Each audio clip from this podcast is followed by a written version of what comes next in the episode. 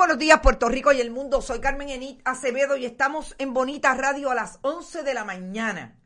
Hoy, jueves 25 de marzo del 2021. Pero a esta hora también estamos con la red informativa a través de todas las estaciones de la red. Estamos desde el este de Puerto Rico, centro, noreste, noroeste y hasta el oeste, Aguadilla, Muca y Mayagüez. Hablando sobre qué?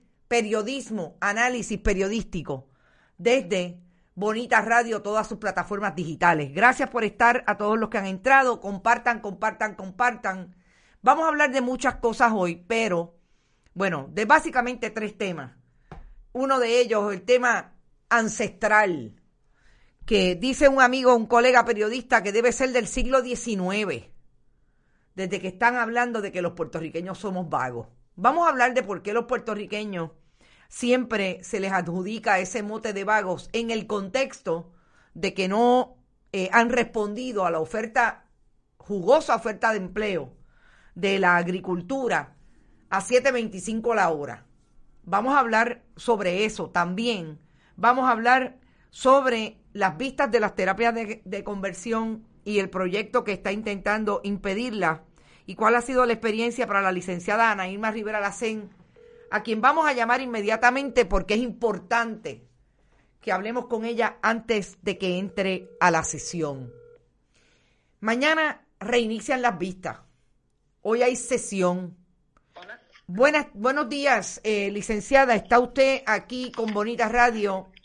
Ya estamos al aire y la hemos llamado para más o menos que usted nos dé un balance de esas vistas de ayer. ¿Y qué esperas de las vistas de, espera de las vistas de mañana?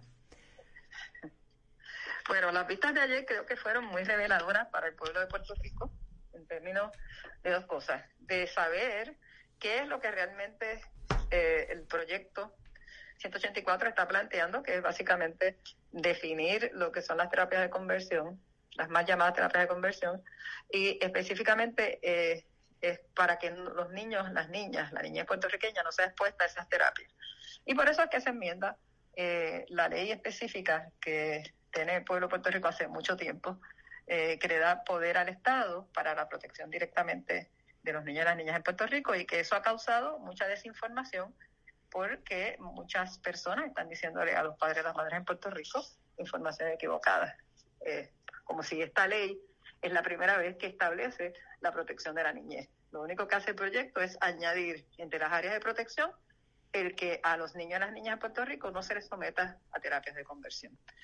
Eh, la ley no habla nada que tenga que ver con el asunto religioso. Los padres y las madres pueden seguir orientando a sus hijos y a sus hijas a asuntos religiosos como entiendan. Eh, lo único que se habla es que no se pueden someter a los niños y a las niñas, a jóvenes menores de edad, a terapias de conversión, tal y como se definen en el proyecto de ley.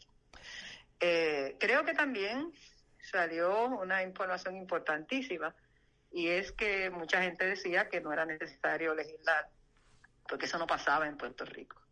Pues ayer hubo dos personas, una en la mañana y una en la tarde, que hablaron sobre sus experiencias como víctimas de las terapias de conversión. Eh, el joven, el compañero trabajador social Alejandro Santiago, que en la mañana compartió su experiencia eh, con toda esta situación, eh, las, las, cosas que sufrió eh, y todo lo que él entiende que debe prohibirse que se haga y obviamente apoyando que se apruebe el proyecto 184. Y en la tarde, más, más ya casi al final de la fiesta, un joven de nombre Gustavo, que tiene ahora 28 años, pero cuando tenía 18 años eh, fue sometido a terapias de conversión. Y en el caso de este joven, creo que salió a la luz pública una información importantísima, Carnegie. Y es que él habló sobre que él está convencido de que en Puerto Rico existe una especie de red clandestina de, médicos eh, y médicas, eh, terapistas que hacen terapias de conversión. Y eso nos llamó muchísimo la atención porque él estaba hablando de que él fue, él empezó con una psicóloga que le hablaba que él estaba mal, que él estaba enfermo, lo sometía eh, a todas esas tipo de las terapias de conversión y que incluso lo refirió en algún momento dado como él no mejoraba según ella. lo, sometió, lo, lo refirió a un psiquiatra también en la misma línea para que lo medicara. Eh, y, y entonces era como un entendido entre todas esos, esas, esas dos personas, pero que al parecer entiende que había más gente. Eso es un área importante porque la gente está negando que, de que se esté haciendo, pero no solamente se está haciendo, sino que al parecer hay eh, personas eh, que están dentro de las profesiones de la salud que están haciendo terapias de conversión a pesar de que, como ya todo el pueblo de Puerto Rico debe saber por toda la información que se está sacando, que las terapias de conversión no están recomendadas, no están aceptadas y no son eh, lo que los médicos, eh, los terapistas, los psiquiatras, los psicólogos, trabajadores sociales pueden estar eh, haciendo con, sus pacientes o con las personas que le dan servicio.